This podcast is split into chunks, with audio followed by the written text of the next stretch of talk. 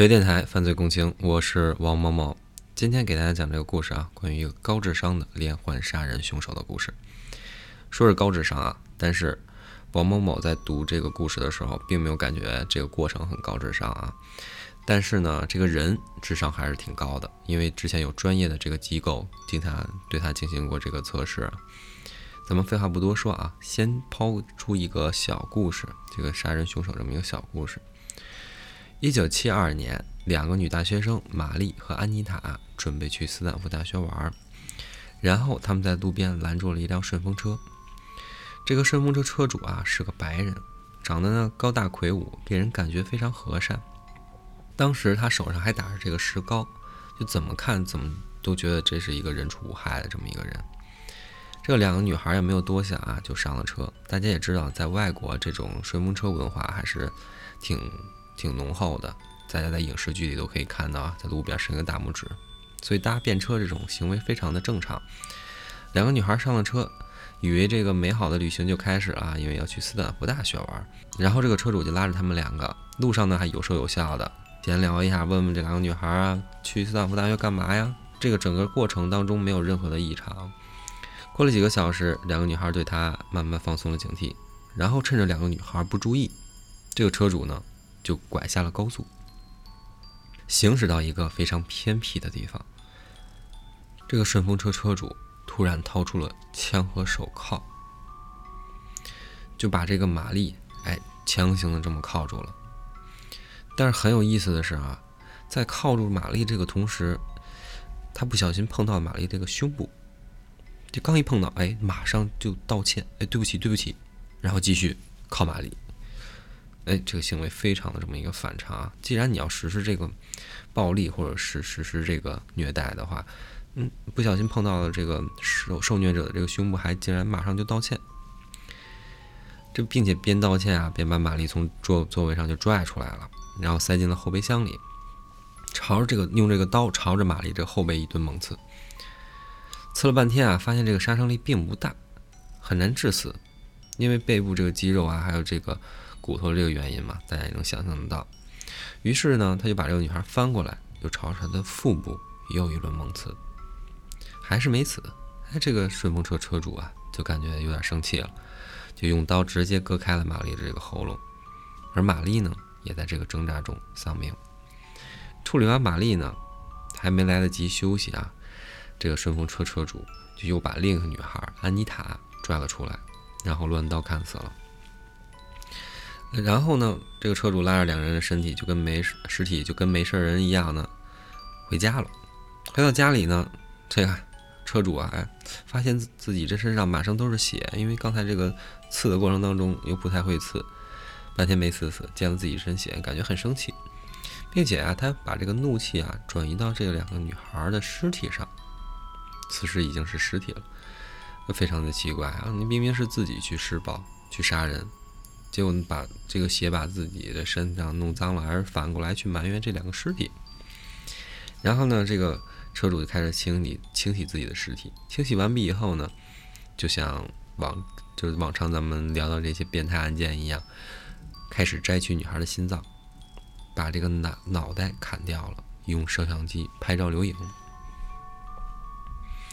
他把这个女孩的头放在椅子上，结果还一没放稳。这个头就落在这个地板上，发出了“咚”的声音。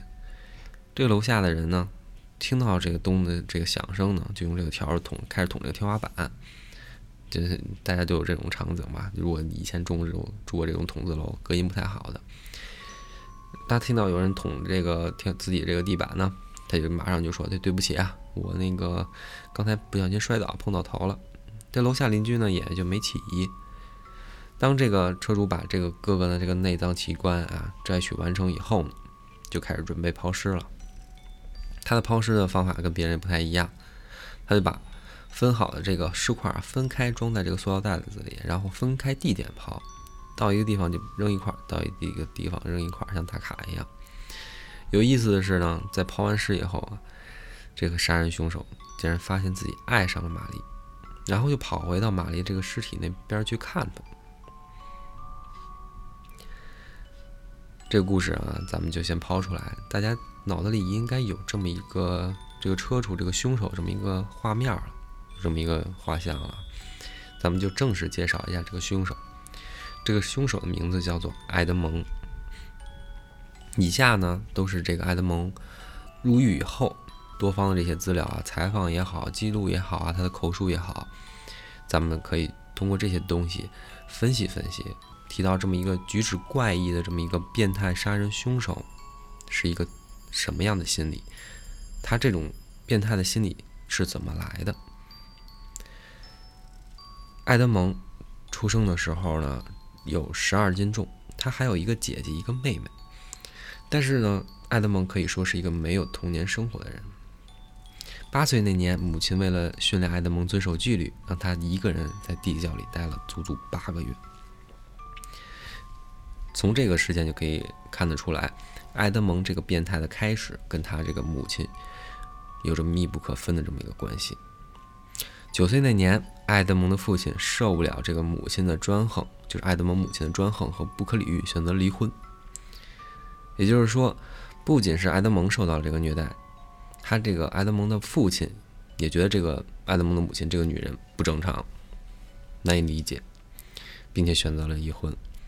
十岁那年，爱德蒙的母亲认为爱德蒙有可能会侵犯自己的姐姐和妹妹，就让他给搬出了家，住进了地下室。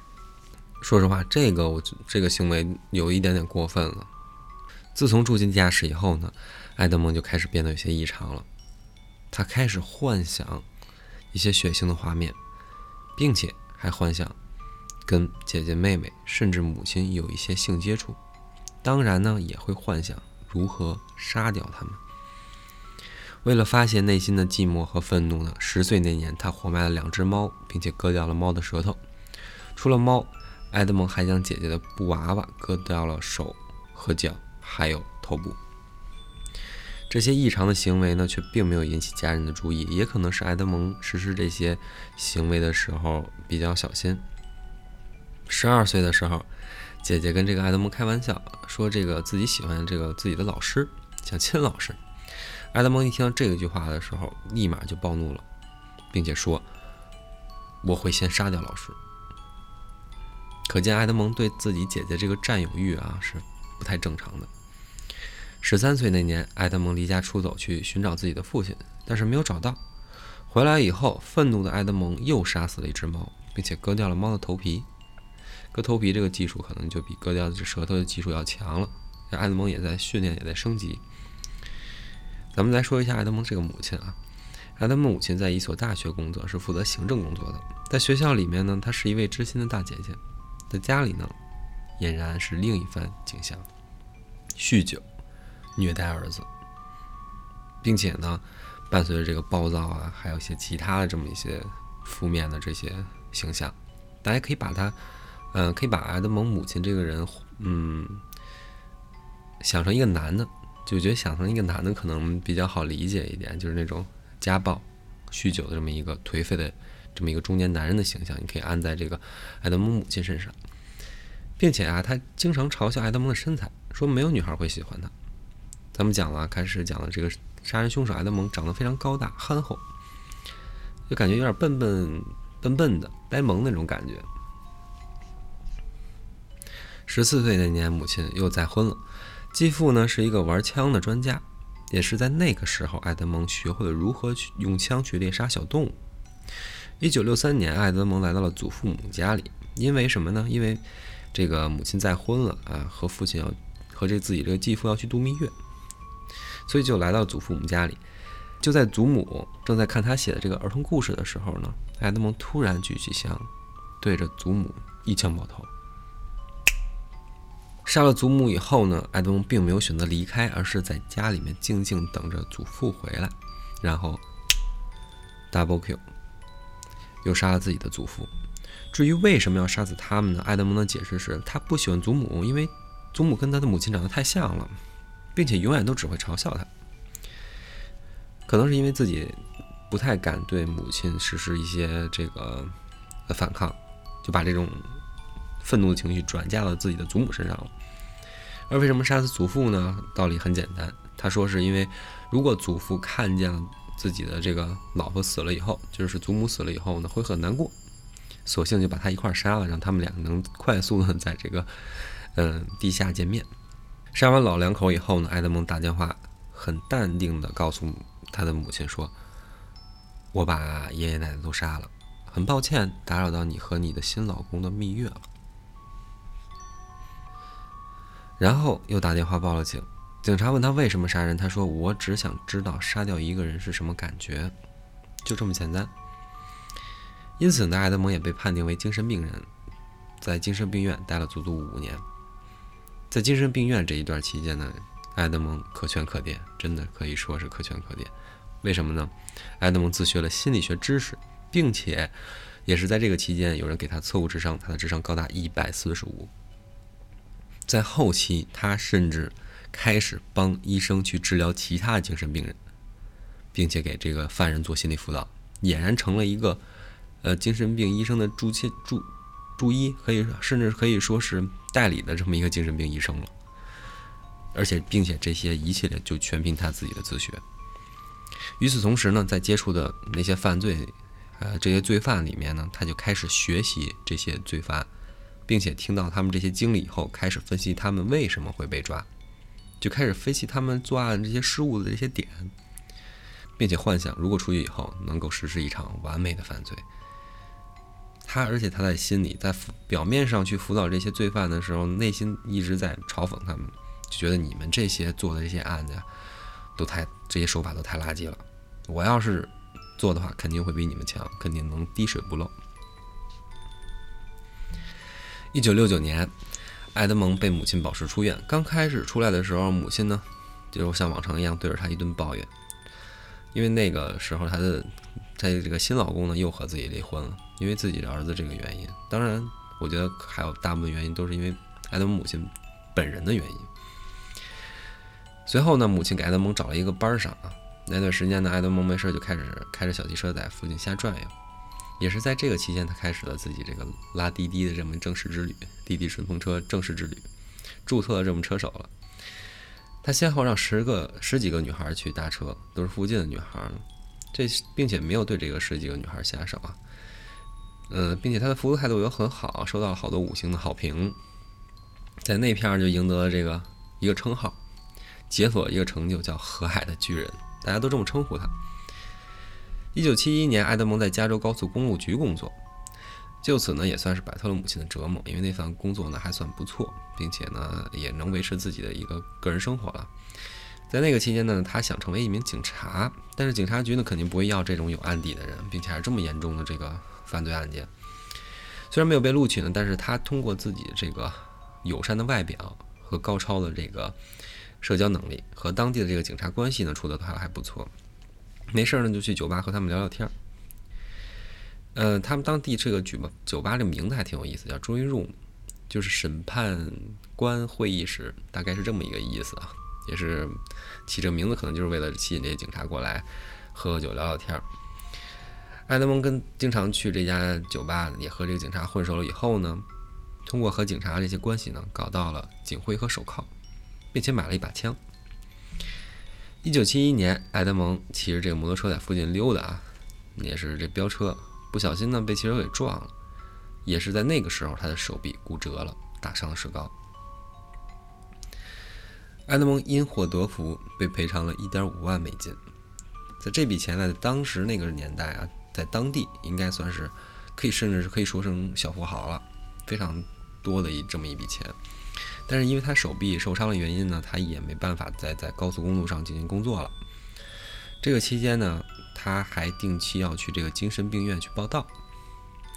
他就开始开始开着这个车，经常在这个高速公路上走嘛，因为要去这个精神病院报道。精神病院要定期去检查他这个心理状况。在这个期间呢，他开始让女生搭他的车。这女生呢，嗯，也挺喜欢这么爱德蒙这么一个呆萌这么一个人。因为女生都喜欢这种大白这么这个人设是吧？埃德蒙也很享受啊。直到一九七二年遇到这个咱们开头说的这两个女大学生玛丽和安妮塔，才开始进行他的第一次杀人。残杀过玛丽和安妮塔以后呢，让埃德蒙体验到了这个杀戮的快感，他开始继续寻找这个猎物。七二年九月，埃德蒙碰到了一个年轻漂亮的妈妈和他的儿子，但是呢，这个妈妈偷偷的记录下了埃德蒙骑车的车牌号，但是这一举动呢被埃德蒙发现了，因此埃德蒙也没有进行动手，就安全的将母女送到了目的地，又收获了一个五星好评。九二年九月，一位十五岁的姑娘呢上了埃德蒙的便车，埃德蒙。将其带到了偏远的地区，打昏以后强奸了她。这是爱德蒙人生第一次发生性关系。完事之后呢，爱德蒙将其勒死，又进行了奸尸，然后将尸体装进后备箱，还开了瓶酒庆祝了一下，就庆祝自己第一次的这个性经历。喝完酒以后，爱德蒙回到住处，对这女孩的尸体又一次进行了奸尸。最后，把这个尸体进行分尸，把血抽进了排水沟里面。第二天，爱德蒙面不改色、心不跳的又去看了这个心理医生，去心理心理医生那去报道了，并且埃德蒙凭借自己这个高智商、高情商，赢得了医生的好感和信任。医生还为此开具了一个正面的一个报告。这个报告上面写道。当年那个杀人的十五岁少年和眼前这个二十三岁的男子是完全两个不同的人。我认为，经过这些年的治疗，他已经健康了，对社会无害。这也算是一份诊断治疗啊，也是因为这段医生开具的这这个诊断治疗这个报告，爱德蒙也不用再去精神病院医院报道了，正式恢复了这个自由身。七二年十一月，爱德蒙搬回了家中，和母亲一同居住。七三年的一月，爱德蒙又忍不住，又想动手。这次的女孩呢，叫辛迪。爱德蒙将其带到了附近的山上，逼迫辛迪进了后备箱，然后一枪打死。爱德蒙把尸体带回家，还藏进了衣橱里面。第二天，妈妈上班以后呢，开始进行监尸，也就说这个尸体整整放了一晚上，然后分尸、抽血、装袋，扔扔进了大海里面。整个一个套活，现在已经做得非常熟练了。但是他把这个辛迪这个女孩的这个头留了下来，把这个脑袋埋在了后院，让这个辛迪的这两呃两只眼睛正对着母亲卧室的窗口。随后，相继多名女性的失踪让警方发布了通告：不要随便搭乘陌生人的便车。但是这其实有一个 bug 啊。因为爱德蒙在当地可不算是陌生人，而是咱们之前说了和蔼的巨人，有这么一个称号。爱德母亲呢，当时还给爱德蒙一张学校的通行证，让他哎能够方便自己接自己上下班。因为爱德蒙母亲不是在学校当这个行政工作吗？也是因为这样，学校里面的人都认识爱德蒙，并且认为爱德蒙的车非常的安全。七三年，爱德蒙哎宰了两个学生，同样的操作扔进了大峡谷里面。中间的过程咱们就不说了。之后，埃德蒙又买了一把四四口径的枪，也正是因为买了这把枪，引起了警方的注意。毕竟在这个敏感时期，有人购买过枪支，那警察还是要去查一查的。但是呢，警察呀，警察和这个埃德蒙的关系非常的好。警察来到埃德蒙住处以后，说明来意，埃德蒙非常的配合，主动打开后备箱，并且把枪交给了警察去检查。当时咱们说了，埃德蒙已经具备了这个正常人的这个生活了，因为医生已经给他开具了这个诊断报告了，所以呢，他是可以合法拥有枪支的。很快呢，警察就便放弃了这个追查。